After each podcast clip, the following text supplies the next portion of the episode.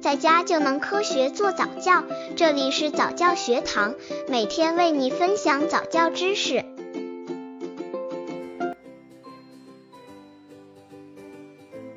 宝宝不会爬行就会走路好吗？这个要根据具体情况而定。一般而言，宝宝不会爬行就会走路是不好的，因为爬行对宝宝的益处多多。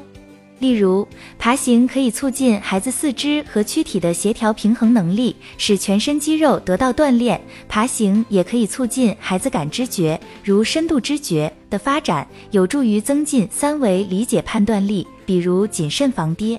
刚接触早教的父母可能缺乏这方面知识，可以到公众号早教学堂获取在家早教课程，让宝宝在家就能科学做早教。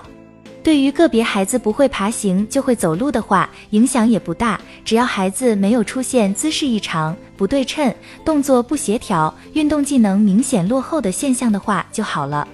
综上所述，宝宝不会爬行就会走路也不是什么严重的事情。因此，若爸妈们发现这个问题的话，也不必惊慌，先观察一下宝宝的状况，再进行下一步的计划。